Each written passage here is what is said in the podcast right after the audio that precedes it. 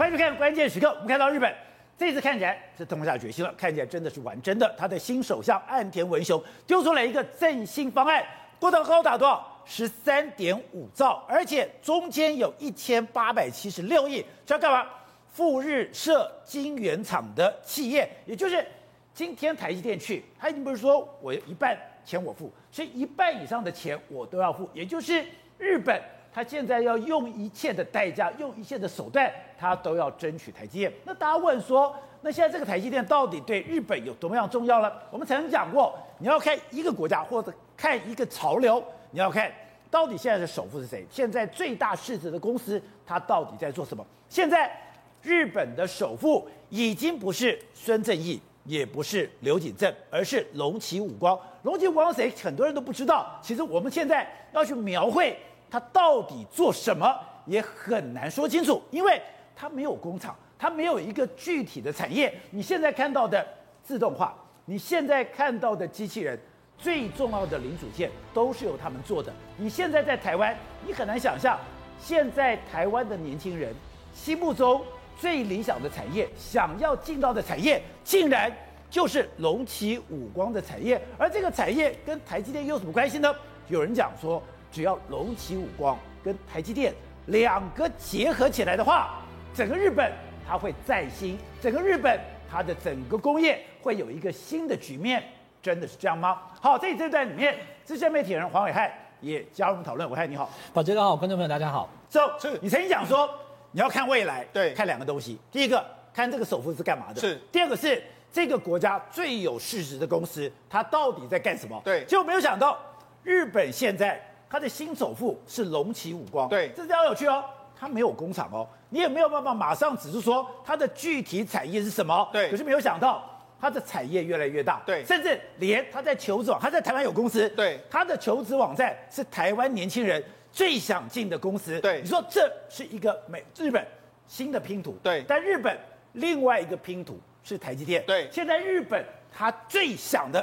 就是把台积电这个拼图，对，加上龙旗武光这个拼图，对，给拼起来，对，那会有一个新日本的出现。没错，我们都说一个国家的首富绝对是那个国家最重要的产业。日本的首富现在是龙旗武光，不是孙正义，也不是刘景正。所以告诉你什么？日本最重要的产业就是龙旗武光所代表的基恩斯，他是做什么呢？AI 的包产品，包括自动化的产品，包括机器人产品，它里面是里面的关键零组件。哦，所以这些产业告诉你是日本最强的。可是日本最强的里面来说，它偏偏缺了一块拼图，缺一个拼图。这块拼图必须要由台积电来完成。所以为什么岸田文雄这一次的这个刺激经济方案里面，它有一笔叫六十七亿美金，折合新台币是一千八百七十六亿，它完全就要砸给台积电。哎，台积电在全世界没有这样子，你一口气就给我接近两千亿台币的支持。日本是铁了心一定要把这个拼图完成，那这个就可以。台积电加上日本的机械产业这样结合起来之后，日本未来有可能会从此走向复兴之路。而且你看，龙崎武王就知道日本的机械产业，它的自动化产业有什么样的厉害。是，尤其是今天不是很多的工厂，不是都要做自动化吗？对，他没有说我做一个固定的制作机械人，比如说我做一个 paper，我让你看我的 paper，你看不是。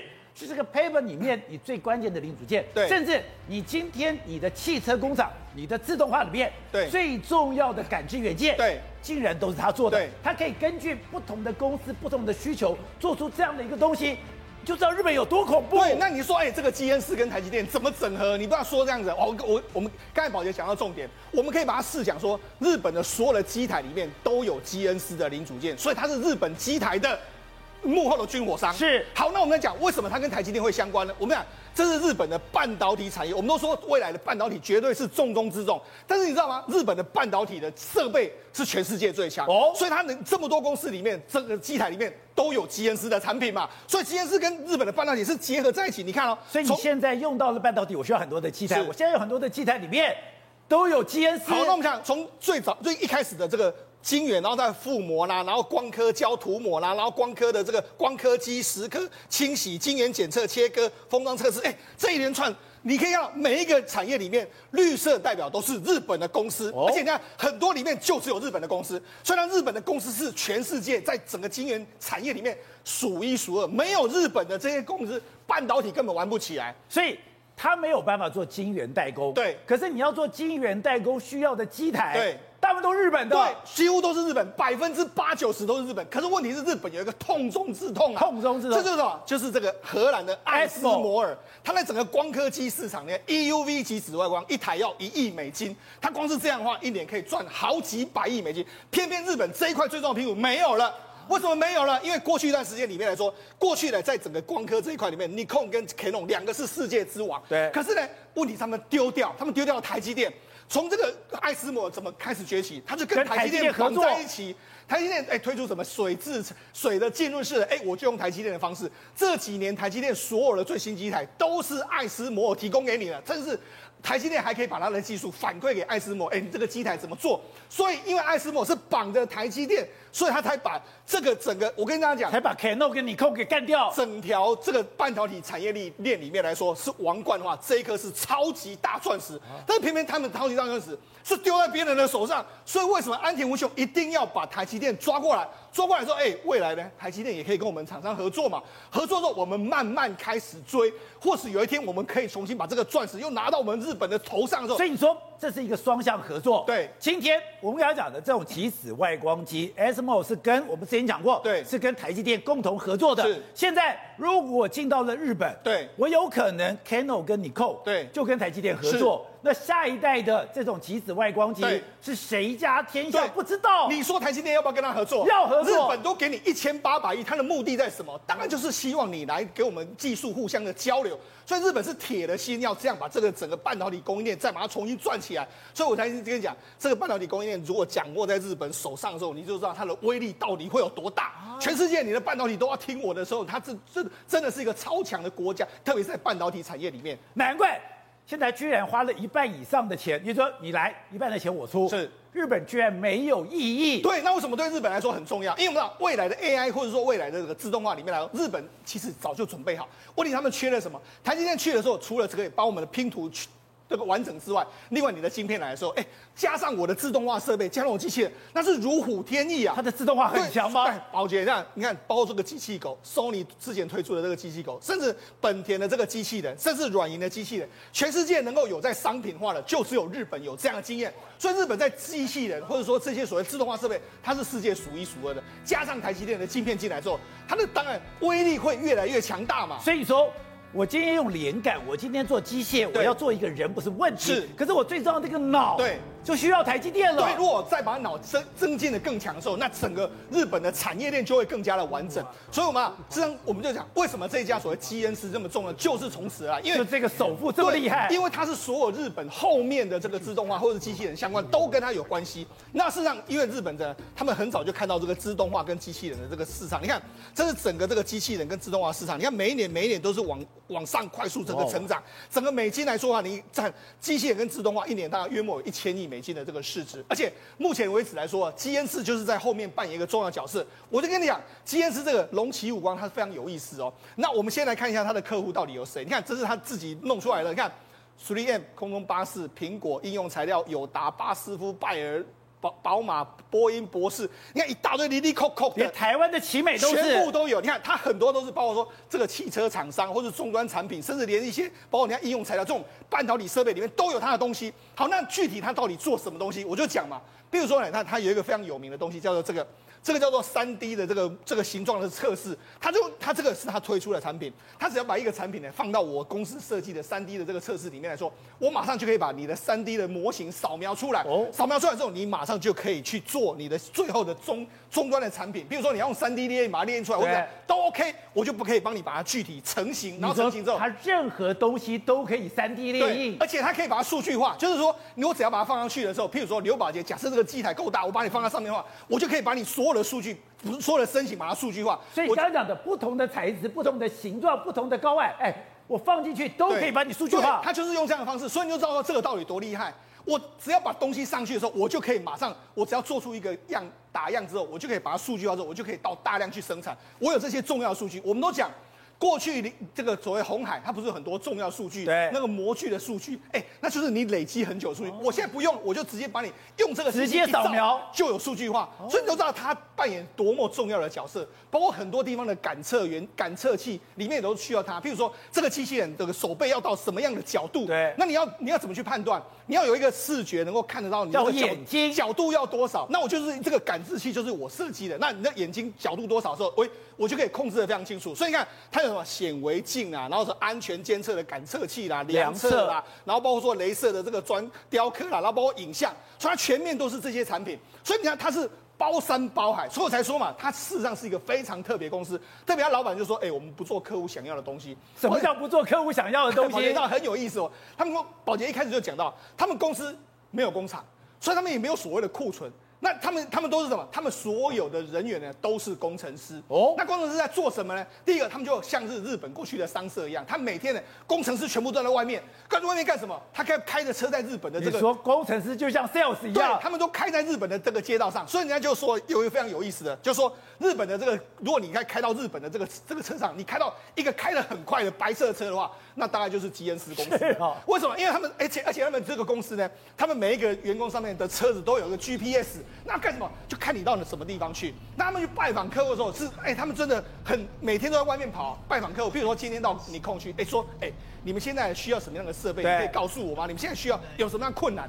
这些所谓 sales 是在做这些事情。好，那你说。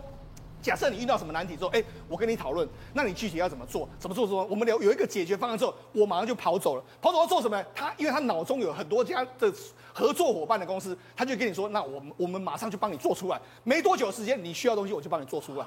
那我的我的工厂不是我的工厂，对，因为我有很多跟我一起合作的这些卫星工厂，我们就这样把它做出来。所以就是用这样的方式。所以为什么我们一开始很难说具体的说他在做什么？因为他就是在他去之前他也不知道他要做什么，他就是在帮你解决问题。他帮各家公司，你遇到什么问题，他就跑到那边去，然后就跟你说啊，那我们来互相来合作，帮你开发这个。所以他就是很多产品都是客制化。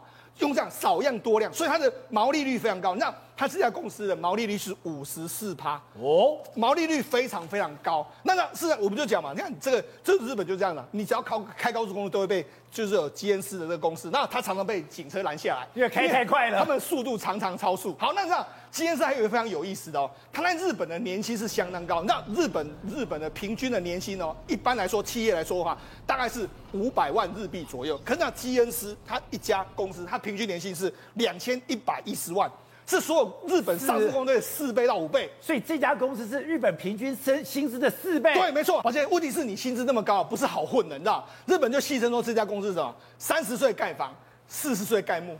那就是为什么？因为每天呢，他们都工作十三个小时，然后那十三个小时在外面跑来跑去，跑来跑去，然后你除了去客户那边拜访之后，你还要去这个工厂那边去看，所以每天这么长的时间，那因为他们薪水很高，那我我就讲五十四。如果说是换算成台币的话，对，他们的平均薪资是五百一十五百万，五百多万。所以呢，为什么跟台湾有关呢？因为他们也来台湾征才，来台湾征才之后，结果你知道，他们开出的薪资条件来说，我们都说啊，这个台湾一定是台积电最多想人想去，没有。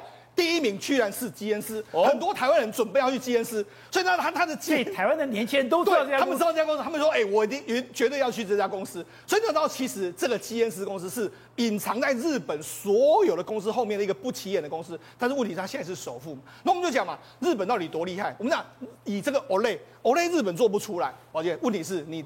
OLED 的话，你绝对要日本的，有一家叫 Kano Doki 的这个公司，你没有它的机台话，你是完全做不出来。那他就可以决定说，到底我要扶持韩国，我还要扶持这个所谓的这个中国，就这样决定嘛。所以你知道日本为什么一定要卡住这些所谓的半导体的重要设备，甚至这些机器人、自动化设备，因为他知道。我一旦取得了这些重要的关键的时候，我在全世界的产业界就会有非常大的发言权。难怪你讲说台湾现在跟日本合作的时候，韩国吓死了。对，为什么？因为我就讲嘛，台湾在我们半导体非常非常强，但是我们在上游的设备或者在材料方面，我们是非常非常弱，所以我们一定要赶快跟日本结合在一起之后，拉开跟韩国的差距。好，正好刚才讲到的，嗯，日本的机器人真的有这么厉害吗？没有错，现在已经从短波雷达是世界进展到机器影像识别嘛。刚刚实验室是做的就是影像识别，对不对？差别在哪？有眼睛，对，它可以看得到，眼睛是最重要。比如说这个是干嘛？日本现在非常厉害，这个采青椒机器人。很多观众朋友说采青椒机器人也好，值得我来讲。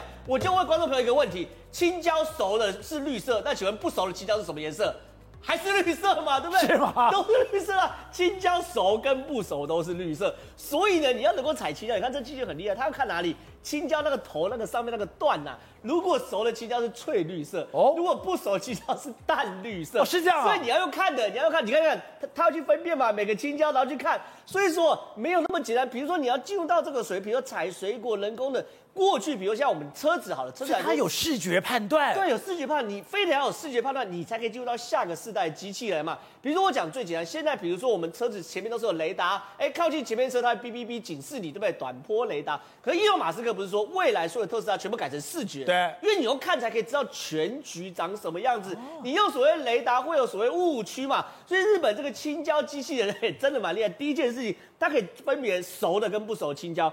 第二件事情哦，它采除的过程中，它会判断哪些有多余的枝干，它顺便把它剪掉。哎，那你用雷达，你怎么知道哪里有多余的枝干？所以它是可以去识别，哎，这枝干已经唱出来，那我刚才把它剪掉。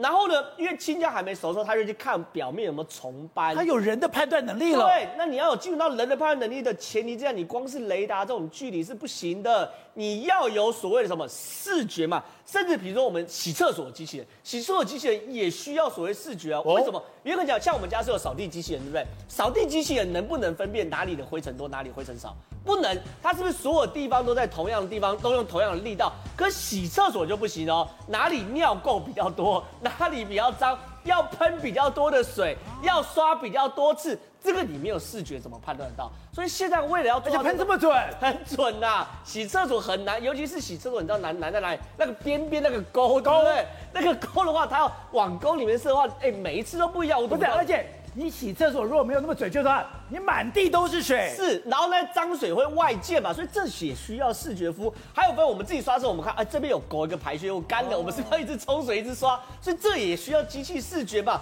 所以现在已经从以前的所谓的所谓呃声波雷达、短波雷达，现在到所谓的机器视觉。那这个为什么扯到台积电？很简单，你演机器人要看后面要影像处理晶片啊，那影像处理晶片是大大数，是大量的运算数学，那就是 Sony 跟台积电的合作了。而且像这种影像处理，包含 Sony 跟台积电合作，还有 NVIDIA 的东西，这些东西都是我可以设计出来很好的影像识别晶片。可是背后要人把这个晶片，而且这高难度、复杂而且快速运算的晶片要做出来，它一定是五纳米、三纳米，甚至往两纳米走。所以跟台积电有关系。所以日本呢，你看川崎重工，它现在做机械已经做到什么程度？你根本不觉得这个机械，因为它真的能够变成你的帮手。你看这个机器，这是送货机器人。送货。你看它可以在原地旋转，表示什么？两个轮子动，两个轮子不动。然后它可以在这种凹凸不平的地方走。然后呢，能够。不摔倒难的难在哪里？原因很简单，你进入到了凹凸不平的土地的时候，你发现一轮悬空，你要干嘛？另外一轮要加大力道，这跟汽车的四驱车的概念是一样，所以它里面有非常强的判断性。然后你看哦，它会亦步亦趋的跟着人类。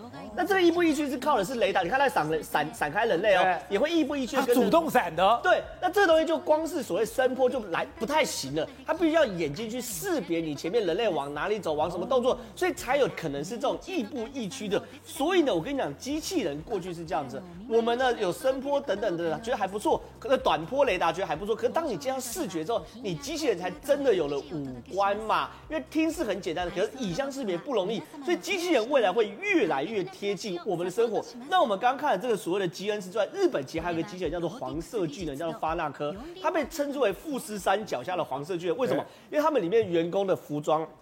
然后公司的识别，还有你看，所有做出来的产品都是黄色的。它也是做机器人，在非常非常厉害。它做什么东西呢？做所谓 CNC 机器台跟工业用机器人。那它现在做到什么桶包式？你把原料丢进去，它在一个所谓的大型的 CNC 里面，一次全部把你做出来。你哎终端你就直接去拿原料，有点那种万用盒的感觉。所以现在日本确实哦。走在极限，走的非常非常前面。他们也知道这个应用是他们真正的强项。甚至我们看到丰田的机器人也很厉害。你看丰田机器人，这是丰田机器人，它有一个功能让我觉得很厉害，原因是因为它干嘛可以？它可以把零钱投入存钱筒。哦，这个厉害，这个很厉害。比如像机器人或机械手背哦，举重若轻对机器人来说绝对不难，因为我本来力量就很大。可举轻若重就很难哦。我拿这种很精细的东西，可以在很精细的地方做出精细的动作，就很难。所以说丰田这个机器人，它就是可以做出类似那种举轻若重这个东西的话，那这个表示它的精密程度非常非常好。所以日本现在确实哦，已经找到一条属于他们的路，往机器的影像识别这边来走。好，慧珍，大家看到了，日本岸田文雄讲，我现在要大量的投资这个半导体，你只要来，我投资一半以上，这个把韩国吓死了。所以现在。文在寅就把李在镕给放出来，李在镕是真的跑到美国。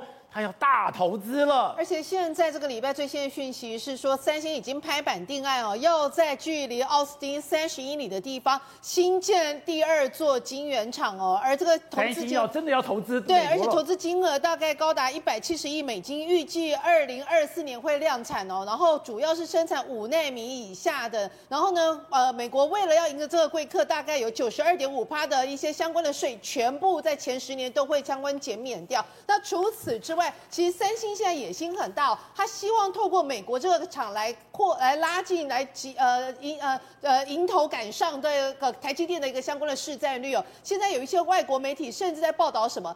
就在报道说，哎，在三星不仅要迈向三纳米，甚至已经有第一位客户了。他们竟然说他们的第一位客户有可能是那个 AMD 以及是高通哦。那大家会觉得不可思议，怎么可能？你三星现在五纳米的良率，对吧？外界一般看你的良率只有三十八到四十八，台积电的良率至少都有七成以上，你的良率都还远低于台积电的情况之下，你竟然宣布在二零二二年的上半年，你的三纳米就要出来，等于继续是要跨越级打怪要。要率先攻，要要跟台积电抢三纳米的市场了。是，而且台积电现在的按照他们的进程是到明年二零二二年的七月才有可能会有三纳米。但那个三星竟然说他们在上半年就会，就硬是要比你还要提早一两个月哦。那他们主要是说哦，因为我们这是 GAA，也就是全环绕闸极的一种新的一个技术，而这新的技术会比那个呃台积电以前五纳米这种呃就是比较传统的这种技术，大概在性能上要提升在。三成哦，然后在面积上也会少了大概三十五趴，而且功率的部分，功率耗损的部分会减少五成，所以他们认为说我们这个三纳米绝对有机会是会比台积电还要好。但他这个消息一出来之后，其实外界都在想说，哎，他应该是放话，为什么要放话？因为其实呢，AMD 本身是不太高兴台积电向来是以苹果为优先的一个政策，所以在五纳米以下的，还有甚至未来的三纳米的一些相关产能都被苹果所。包了，所以有一些外国媒体就在揣测说，AMD 跟三星放出来这样的消息，第一对 AMD 来讲，我可以故意说哦，我要我要跑了，我要跑了，故意施压给他。所以你听说三纳米还没量产，但三奈三纳米的产能。大家已经抢疯了，抢疯了。那因为知道，台积电一开始向来都是会把所有的相关的机电，呃，都是以台苹果为包为优先嘛。所以呢，就是有人说，为什么这两天突然放出来说，哎，三星的三纳米已经有第二客人了，就是 AMD 跟高通。大家还觉得说这是真的还是假的？而且呢，那个三星也把它当成一个非常重大的事情在宣传哦。那为什么他们就说哦，原来哦，他们三星那个高层哦，跟高通是有相关的关系哦。他们高通最新出任的一个副总哦。既然是一个南韩人哦，所以在这种情况之下，三星未来会加强跟高通这个部分的一个合作，所以势必会加深。但是呢，其实很多的外媒心里想说啊，你明明在一些先进制程里面，现在人家台积电市占率至少都啊五十二趴到七成以上，那你三星明明就良率也比不过人家，市占率也比比不过人家，你怎么可能经过一个短短短短半年时间，你的三纳米就要比台积电还要率先，而且还要提早，而且你连说客户都要？所以事实上，对于这个讯息，外媒有很多的揣测，认为说应该是第一个三星是拿来自抬身价，而 AMD 的目的是希望哎台积电分一点关爱的眼神，不要老是以苹果为优先。那三星除了放话说要三纳米要比那个台积电这边还要早那个投产之外，他们甚至已经规划到两纳米哎，他们规划到二三星两奈两纳米，所以大家都心里讲说你起码起新话新芽哈，到底能不能做得出来，都其实是还有很大的。一个问号。好，石头，如果是我看到这条新闻的时候，我的困惑是，三纳米这么重要吗？是三纳米是一个新的时代吗？是一个我们无法想象的新的产能吗？不然为什么今天 AMD 也好，高通也好，今天三星也好，大家讲三星的产能不是三纳米的产能还没出来哦。对。可是三纳米出来的东西，对。大家要抢的这么凶，当然了，因为你如果从五纳米晋升到三纳米的时候，你整个效能可以提加提升至少二十五趴以上，那你一定要掌握住啊！没有这个新的产能的话，你光是跑速就输人家嘛。所以为什么你看三台台积电目前的三纳米已经被苹果包了，所以已经真的被苹果包了，真的苹果包了。所以为什么高通跟 AMD 要去？可是我跟他讲，高通或许真的有可能会去三星，因为高通的很多晶片，包括说过去的这个五纳米三，它都是丢给这个三星。但是 AMD 来说的话，我觉得可能性很低。为什么？为什么？因为 AMD 过去几年它为什么？能够成长茁壮，因为跟台积电合作，因为它跟台积电绑在一起，它跟它就是台积电，台积电就是它。我们 AMD 很多 CPU 里面来说，它买用的 IP 呢是台积电给你的。哦，台积电，而且台积电的规定很简单，我只送不卖。所以你我可以送给你，对，但是我不会卖给你。所以你呢，如果你要改，OK，你就要你等于是要打掉从头再来。所以我觉得 AMD 的可能性是非常非常低，而且 AMD 今年呢跟台积电说我们要研发下一个阶段的这个封装的测试的设备，所以基本上我觉得 AMD 不太可能，但是高通的确是有可能性的。但是那这次李在镕去去美国的时候，他不止去宣布要盖在什么厂，那这就去什么？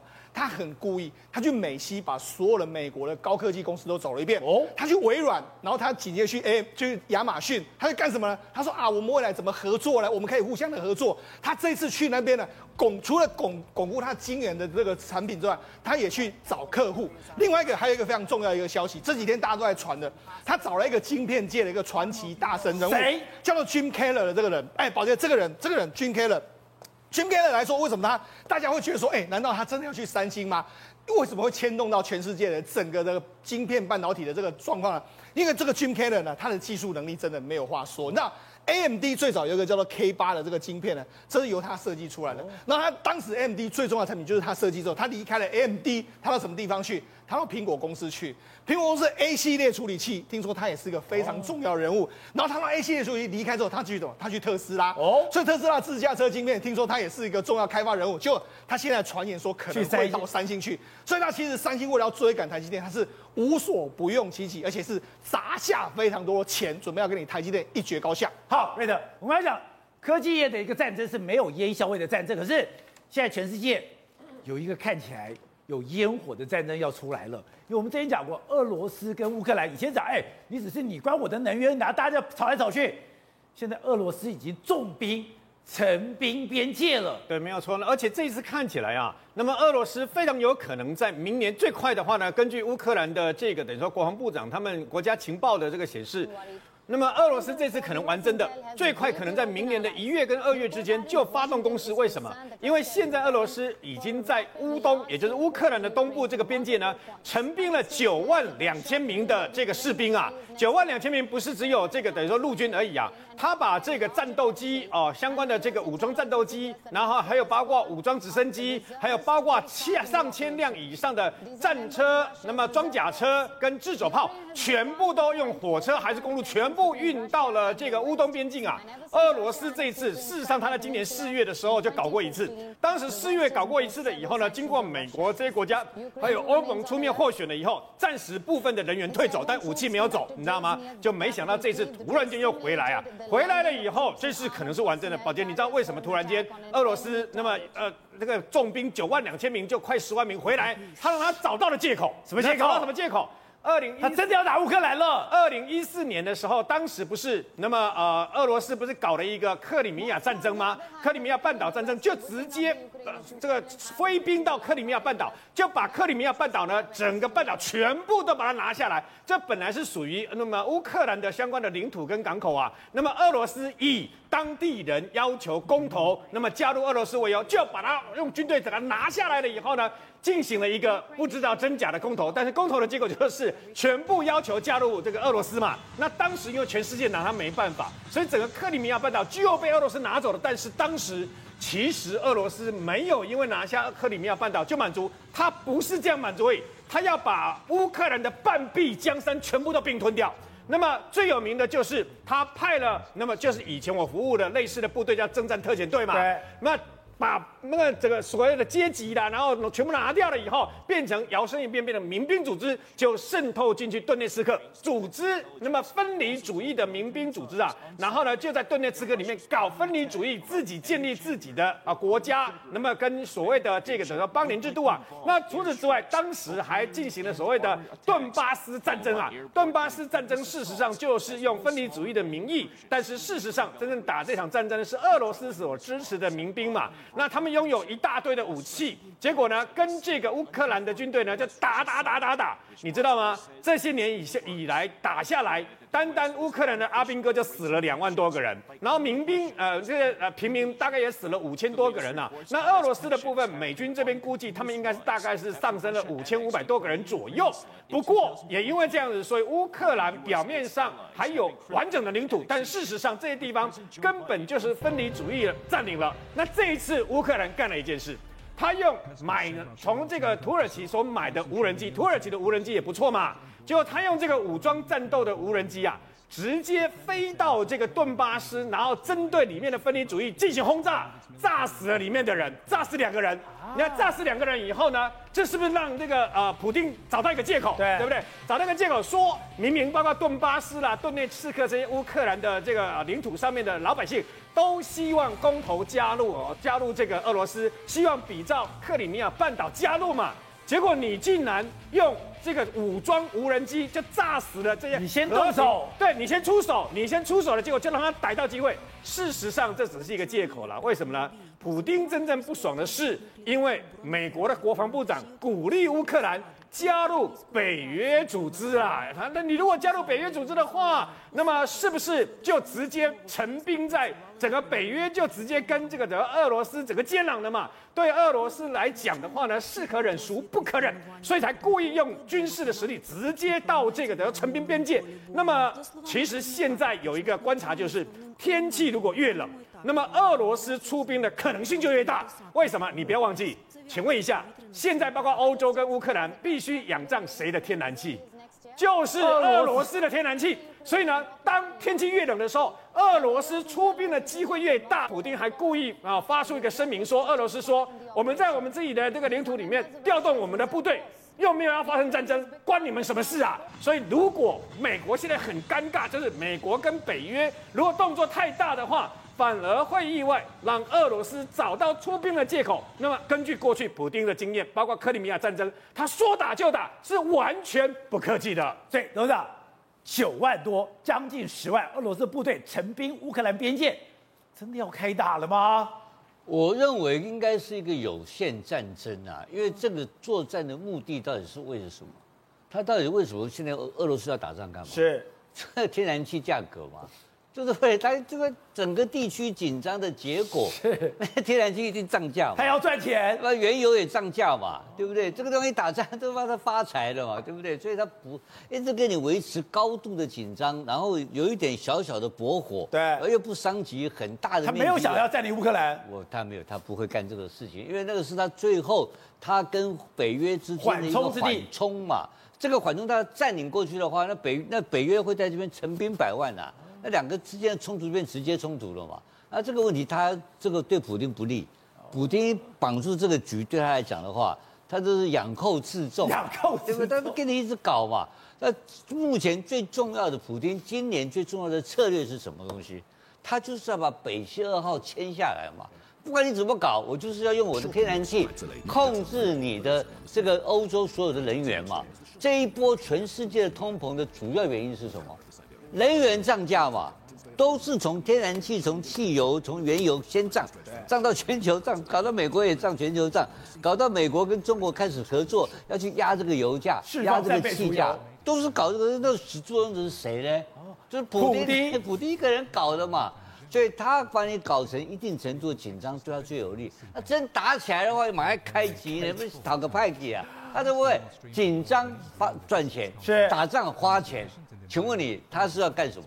他当然赚钱嘛，然后一定的压力逼着你德国，德国现在已经停止审查北溪二号，对，而美国也告诉你要重新制裁北溪二号，所以你看到没有？这个紧张气氛一直往上拉，往上拉。那我问你，你现在今年制裁北溪二号会变成什么结果？欧洲的天然气会增加吗？不会啊，它只是呃不会增加嘛，所以这个天然气会继续继续往上涨。所以但进入冬天，这个情势越紧张越混乱的结果，变成天然气、原油继续涨价，然后通膨继续往上拉，那拜登就会非常痛苦的面对到国内的经济的困难。